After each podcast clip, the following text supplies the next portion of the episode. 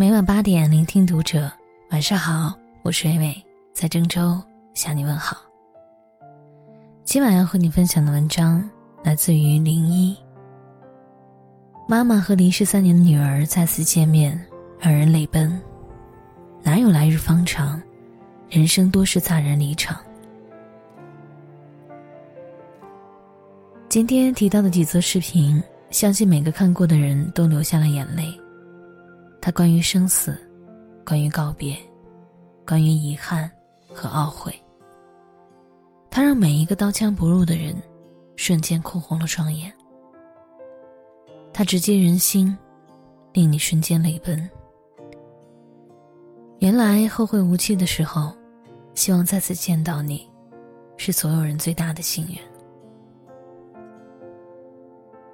女儿离开以后，母亲太想她。他找到 VR 技术公司，让女儿再次诞生。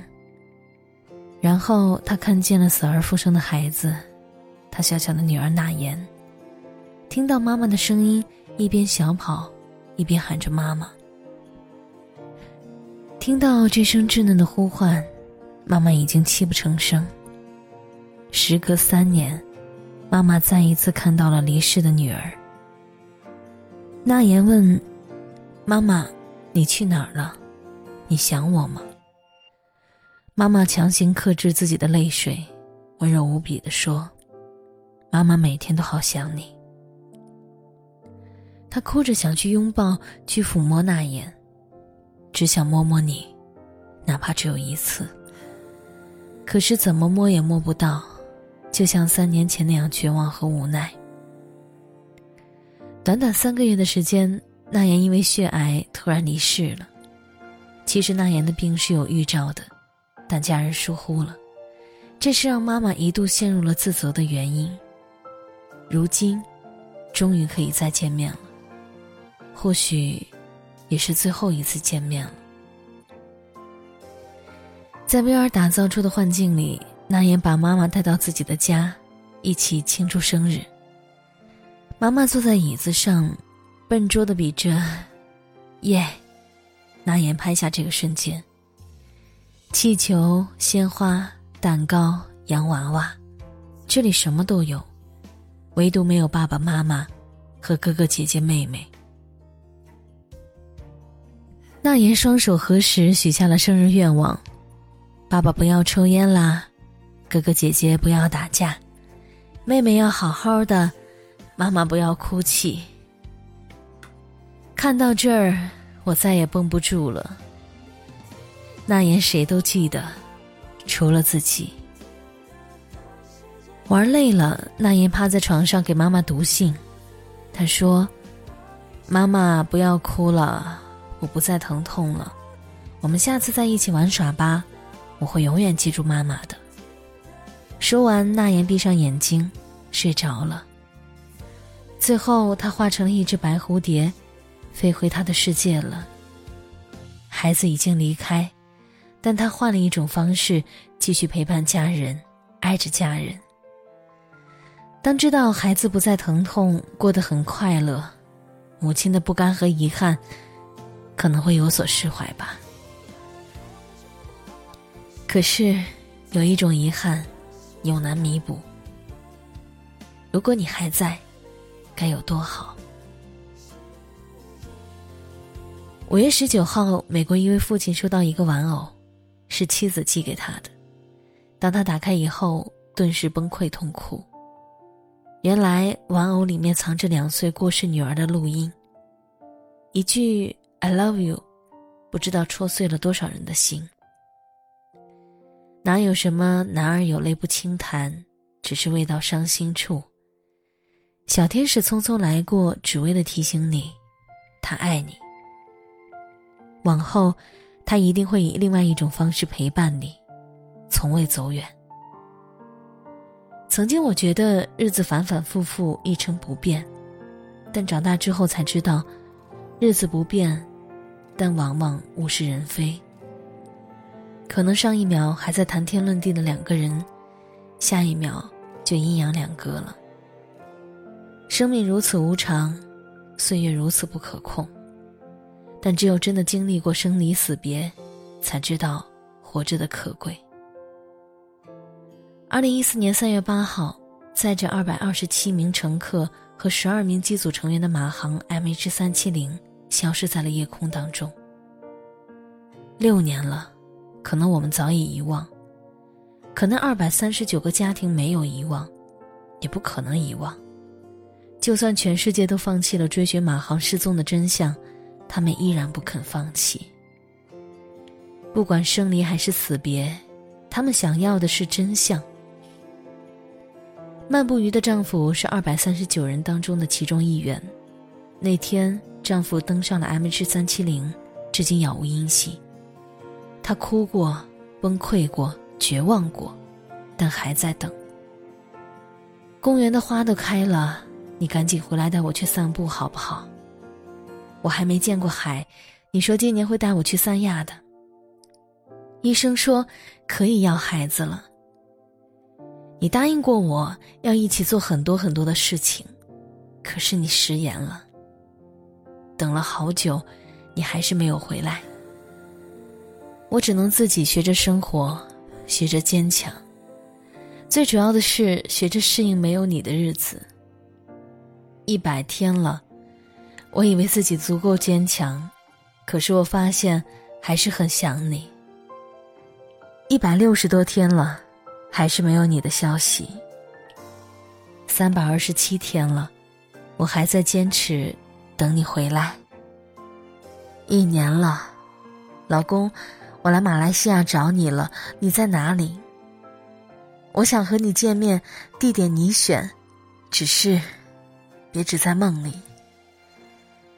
这场漫长的思念不会因为时间而终止，我们的关系也不会因为时间而断裂。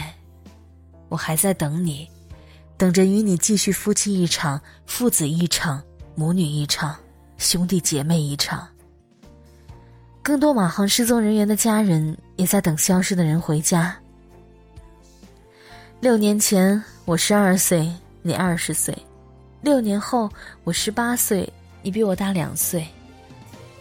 哥，你的车还在机场停着，他们答应不收你的停车费，赶紧回来吧。一千七百二十八天，我还在等他回来。我就是为了让这个卡一直保持正常使用状态，万一哪一天他要用呢？马航 MH 三七零，你看这么多人都在等你回家呢。快回来吧！虽然迟到了六年，但没有关系，不会有人怪你们的。飞机抵达目的地之后，记得好好拥抱一下家人们，因为他们太爱你，也太想你。有人说，时间是愈合一切的良药，但对于在等待的人来说，是毒药。我们总说未来可期，来日方长。但别忘了，也有一句话是：没有什么会永垂不朽。很多时候，人生更多的都是乍然离场，天各一方。二零一三年四月二十号，四川省雅安市发生了地震。如今七年过去了，可对于那些在灾难中失去亲人的家庭来说，仍是噩梦。我还记得有一位小姑娘和她男朋友的聊天记录。这么多年过去了，再看一次，依然心生感慨，潸然泪下。她的男朋友是军人，当初还有余震，但他义无反顾的去了雅安救援，这一去，再也没有回来。她一直在给男朋友发信息，可惜他再也不会回复了。从一开始的着急，到后来的崩溃、绝望，然后再学着去面对，但这种思念。始终都是致命的。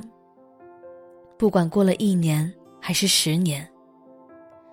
二零一三年四月十九号，地震的前一天，他们发生了一点小争吵，原因是她想男朋友多点时间陪陪自己，但现实不允许。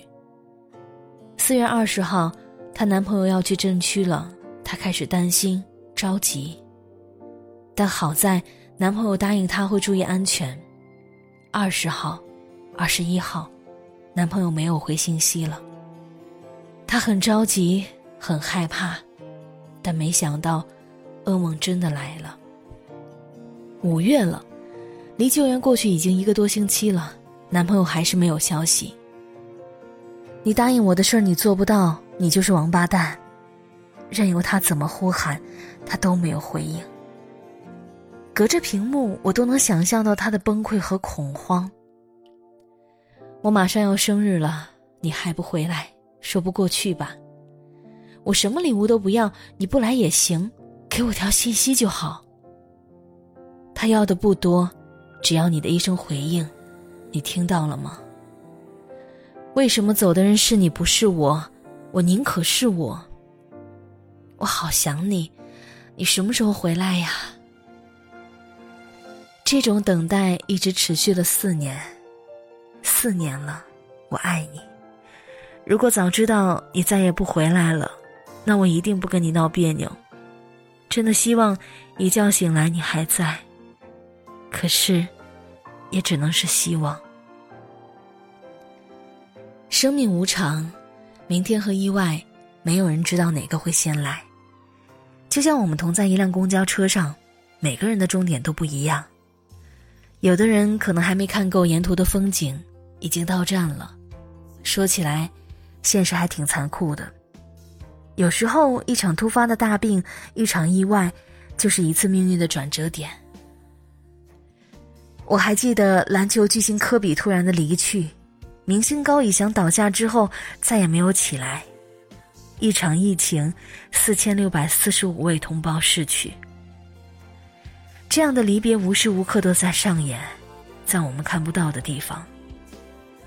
我们总以为一生很长，日子可以慢慢过，却忘了戛然而止也是一个正在进行的动态。所以。抽空常回家看看，或者打个电话给爸爸妈妈，唠唠嗑也好。